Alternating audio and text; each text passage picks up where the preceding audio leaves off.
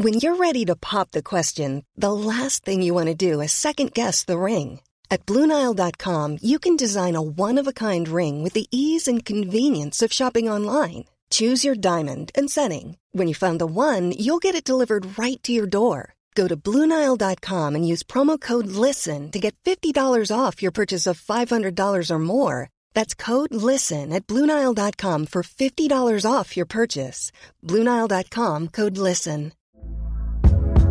Hey there, it's Michelle Norris. I'm host of a podcast called Your Mama's Kitchen. When I travel, I'm usually looking for a way to find a taste of home when I'm not at home. And one of the things I love to do when I am at home is entertain. And Airbnb allows me to do that. When I was in California recently, I rented a house that had a great kitchen. And when we were sitting around the table, we were all thinking, we're in someone else's house. Someone could be in all of our homes as well.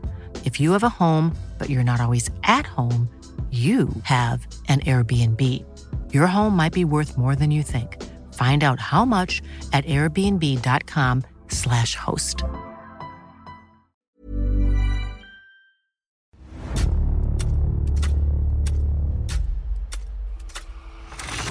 La nota roja en la prensa. Acontecimientos que conmocionaron a la sociedad. Esto es Archivos secretos de la policía.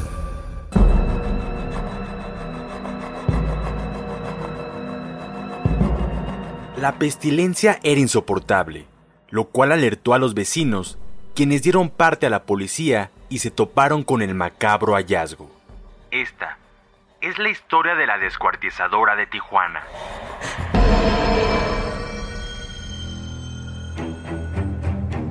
Era de noche, y el olor nauseabundo penetraba en los vapores que se mezclaban en el ambiente. Los vecinos del fraccionamiento Jardines del Sol, en playas de Tijuana, se cubrían la nariz y boca con trapos mientras trataban de identificar de dónde provenía el fétido hedor. Venía de la casa de la señora Yulilla, quien vivía con sus dos hijas, Valeria de 12 años y Anastasia de 19. Al mismo tiempo, la policía estatal recibía una llamada anónima. Era una mujer quien informaba a las autoridades que en el domicilio número 22311 de esa colonia se localizaban dos cuerpos embolsados. Los uniformados se trasladaron a dicho lugar y cuando ingresaron al domicilio se toparon con el terrible hallazgo. Los cuerpos de dos mujeres estaban dentro de tres bolsas de plástico negras, descuartizados, decapitados, las moscas y gusanos proliferaban y el olor putrefacto era insoportable. Los peritos de la Procuraduría General de Justicia del Estado recabaron evidencias para iniciar con las investigaciones. Comenzaron la búsqueda de Anastasia, la hija mayor, y de Igor Lechchenko, el padre de las víctimas. Los vecinos quedaron sorprendidos al ver cómo sacaban los cuerpos de sus vecinas, a quienes no tenían mucho que las habían visto con vida. La policía les dijo que se trataba de una adulta y una niña. No cupo la menor duda. De inmediato supieron que se trataba de Yulilla y de Valeria.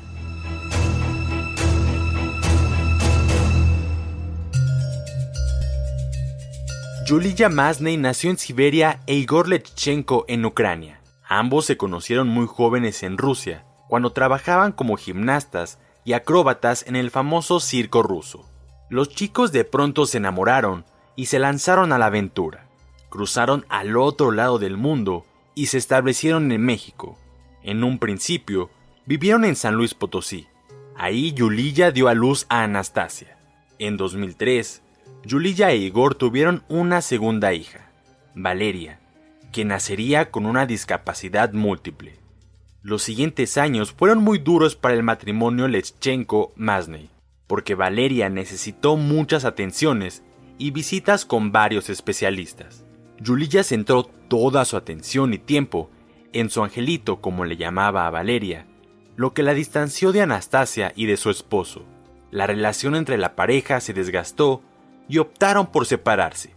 Anastasia, la hija mayor, decidió quedarse con su madre. Sin embargo, la desunión de sus padres y la sobreprotección de su mamá con su hermana pequeña la irritaban más de lo que todos pensaban. Conforme pasaban los años y Anastasia crecía, la relación con su madre se volvió más áspera.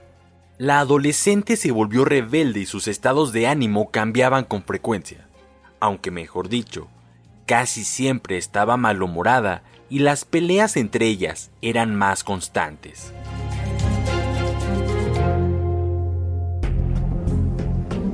A principios de febrero del 2015, Anastasia se fue de su hogar sin decirles nada a sus padres. Por tal motivo, la señora Yulilla fue a levantar un acta por su desaparición. El Centro de Apoyo de Personas Extraviadas y Ausentes emitió una alerta a nivel nacional para encontrarla, y las autoridades judiciales elaboraron carteles con sus datos para dar con ella. Fue hasta el 27 del mismo mes cuando Anastasia se comunicó con su mamá por teléfono para avisarle que se encontraba en Culiacán, Sinaloa con unos amigos. Además, le mencionó que había conseguido un empleo y no tenía nada de qué preocuparse. En realidad, Anastasia le había mentido a su madre, pues no estaba trabajando y vivía con otros jóvenes quienes consumían drogas a diario. Un par de meses después, Anastasia regresó a casa con su madre y hermana menor pero las peleas y los problemas entre ellas no se terminaron, pues el resentimiento del adolescente hacia ellas ardía en su pecho como las mismas llamas del infierno.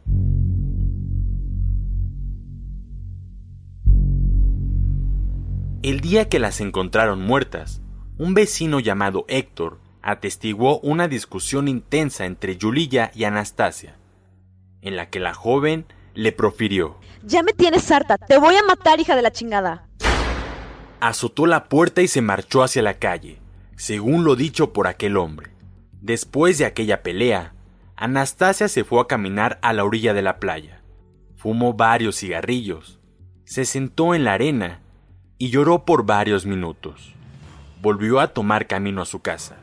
Se encontraba muy enfadada. El ceño en su rostro no podía ocultar la rabia que sentía. Entró a su casa y en el patio tomó una cuerda que se encontró. En un sillón estaba Yulilla, su madre, quien veía la televisión. Entonces volteó a ver a su hija y tuvo la certeza de que la iba a matar. La joven se colocó detrás de ella y rodeó el cuello de su madre con la cuerda apoyó su rodilla en el respaldo del sillón y comenzó a estrangularla con todas sus fuerzas. Yulia se retorcía y trató de defenderse, pero estaba en desventaja. Anastasia disminuía por momentos la fuerza y aflojaba la cuerda. Veía el rostro de su madre, el cual reflejaba terror y sufrimiento. Esa tortura duró más de 25 minutos, hasta que Yulia dejó de moverse y respirar. Después se dirigió al cuarto de Valeria, quien estaba acostada en su cama, indefensa. Pero a Anastasia no le importó y con la misma soga comenzó a constreñir con odio a su hermana. Ella era más vulnerable no solo por ser pequeña, sino además por no poder hablar ni gritar debido a su autismo. Así que no logró pedir ayuda. Cuando dejó de sacudirse, la joven victimaria puso su oído en el pecho de la niña y se cercioró de que su corazón ya no le latiera. Agarró su cajetilla de cigarros, salió del domicilio y tomó de nuevo rumbo hacia la playa. Eran alrededor de las 21 a 20 horas del domingo, 7 de junio del 2015. Hacía mucho calor y pocas personas transitaban por la calle.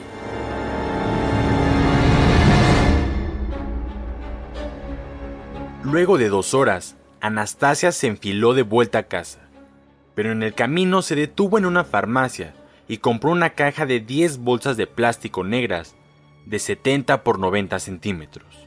Al llegar a su domicilio, caminó directo a la cocina donde seleccionó tres cuchillos de distintos tamaños y filos. Era evidente que la joven se había informado acerca de cómo descuartizar los cuerpos arrastró los cadáveres de las dos mujeres hacia ese lugar. Comenzó por sacarles el corazón a ambas, después las decapitó y a Valeria le extirpó los ojos, luego los tiró al inodoro. Anastasia tenía tiempo que sentía por las noches piquetes por todo su cuerpo y dolores de cabeza que no la dejaban dormir. Así que estaba convencida de que estos síntomas eran porque su madre y hermana le estaban haciendo brujería, pues querían acabar con ella poco a poco. Con seguridad tomó los cuchillos y empezó a desmembrar con paciencia el cuerpo de su madre. Después hizo lo mismo con el de su hermana pequeña y metió los miembros en bolsas de plástico. Se aseguró de limpiar las manchas de sangre en el piso, paredes, fregadero y cuchillos. Esa labor le llevó toda la noche. Cuando terminó, eran más de las 7 de la mañana del siguiente día. Hubo un detalle que Anastasia no tenía resuelto, cómo deshacerse de los cadáveres. Pasó horas y horas pensando qué haría con ellos, pero no concretaba. Se fumó algunos porros de marihuana para evadirse, pero cuando se terminó la droga, aquello se volvió un martirio para ella hasta que no aguantó más y se marchó de su casa sin resolver el asunto. Para entonces, habían transcurrido dos días y los cuerpos comenzaron a descomponerse. Fue esa pestilencia la que alertó a los vecinos, quienes dieron parte a la policía.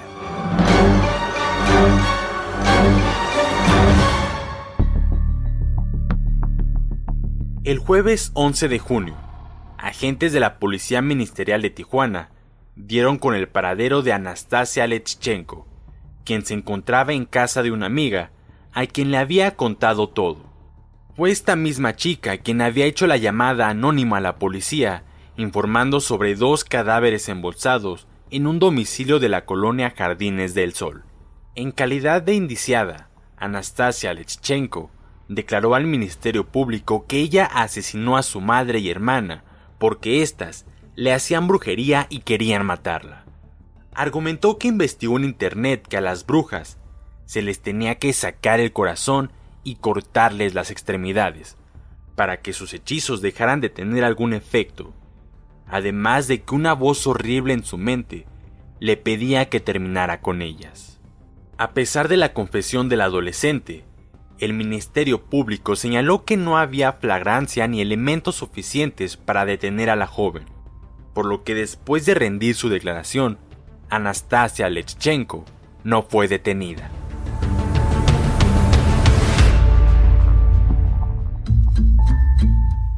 Tres días después, Anastasia Lechchenko Masney, de 19 años, fue entrevistada en el penal por una periodista colaboradora del diario argentino El Clarín.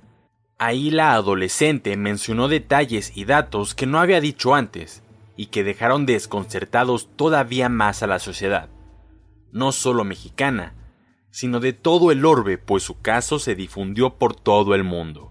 La joven fue directo al asunto. El problema fue que yo me declaré culpable. La verdad es que yo había consumido drogas durante varios días, así que cuando me detuvieron los policías me dijeron que si yo me declaraba culpable me dejarían en libertad. Aquel día unos encapuchados me cachetearon varias veces. Me asusté y entonces dije que yo había asesinado a mi madre y hermana, mientras ellos me grababan con una cámara y con sus teléfonos celulares. Cuéntame, ¿qué pasó aquel día? Ese día llegué a la casa, pero estaba cerrada. Entonces recordé que teníamos unas llaves escondidas en la lavadora y fui por ellas. Cuando entré, la casa estaba patas para arriba. Había mucha ropa amontonada en el sofá y mi cuarto era un desastre. Entonces decidí poner un poco de orden en la casa y comencé por barrer el patio. De pronto, me di cuenta que del pasillo de atrás venía un olor extraño y desagradable. Cuando me acerqué, había una bolsa negra. La abrí y estaban los restos de mi mamá. No sé cómo decir esto, pero fue horrible. La cabeza de mi madre estaba hasta arriba. Después, ¿qué hiciste? Le llamé a una amiga y la llevé a la casa para enseñarle las bolsas, pero ella no quiso mirar. Le dije que yo no lo había hecho. Le pregunté qué hacíamos y ella me dijo que avisáramos a la policía. Y luego nos fuimos a su casa. Horas más tarde llegaron los ministeriales por mí. ¿A dónde te llevaron los agentes? Me subieron a un auto.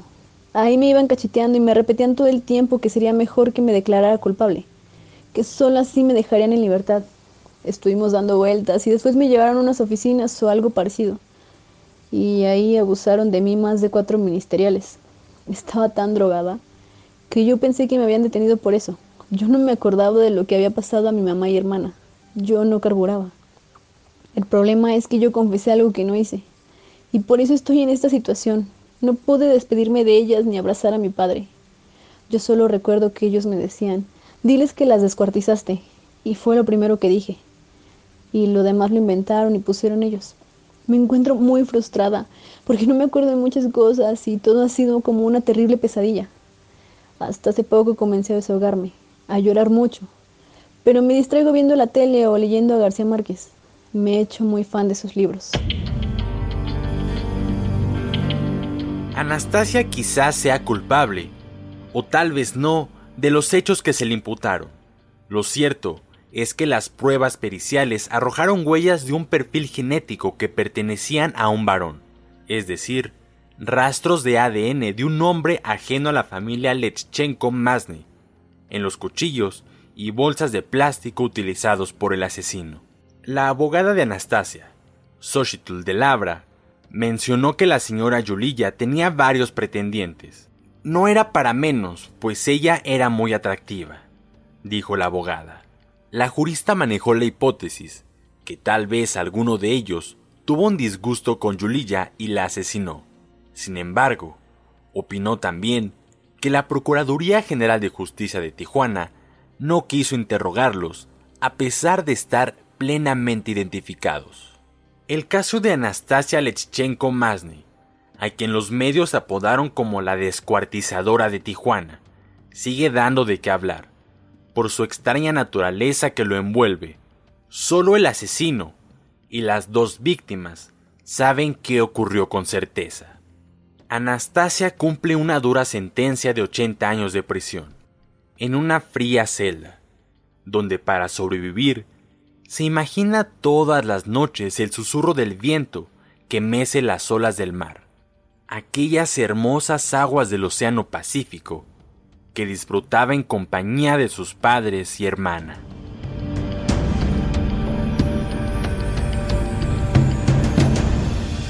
Puedes escuchar este y otros podcasts OM en Apple Podcast, Spotify, Google Podcast, Acast, Deezer, Amazon Music y seguir la conversación en la cuenta de Twitter arroba podcastom o al correo podcast arroba om.com.mx.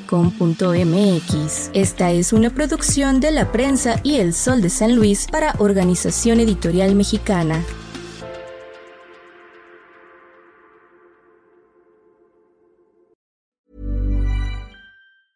Hi, I'm Daniel, founder of Pretty Litter. Did you know cats tend to hide symptoms of sickness and pain? I learned this the hard way after losing my cat, Gingy. So I created Pretty Litter, a health monitoring litter that helps detect early signs of illness by changing colors, saving you money and potentially your cat's life. Pretty Litter is veterinarian developed, and it's the easiest way to keep tabs on your fur baby's health right at home. Go to prettylitter.com and use code ACAST for 20% off your first order and a free cat toy. Terms and conditions apply. See site for details. Hey, it's Paige DeSorbo from Giggly Squad. High quality fashion without the price tag? Say hello to Quince.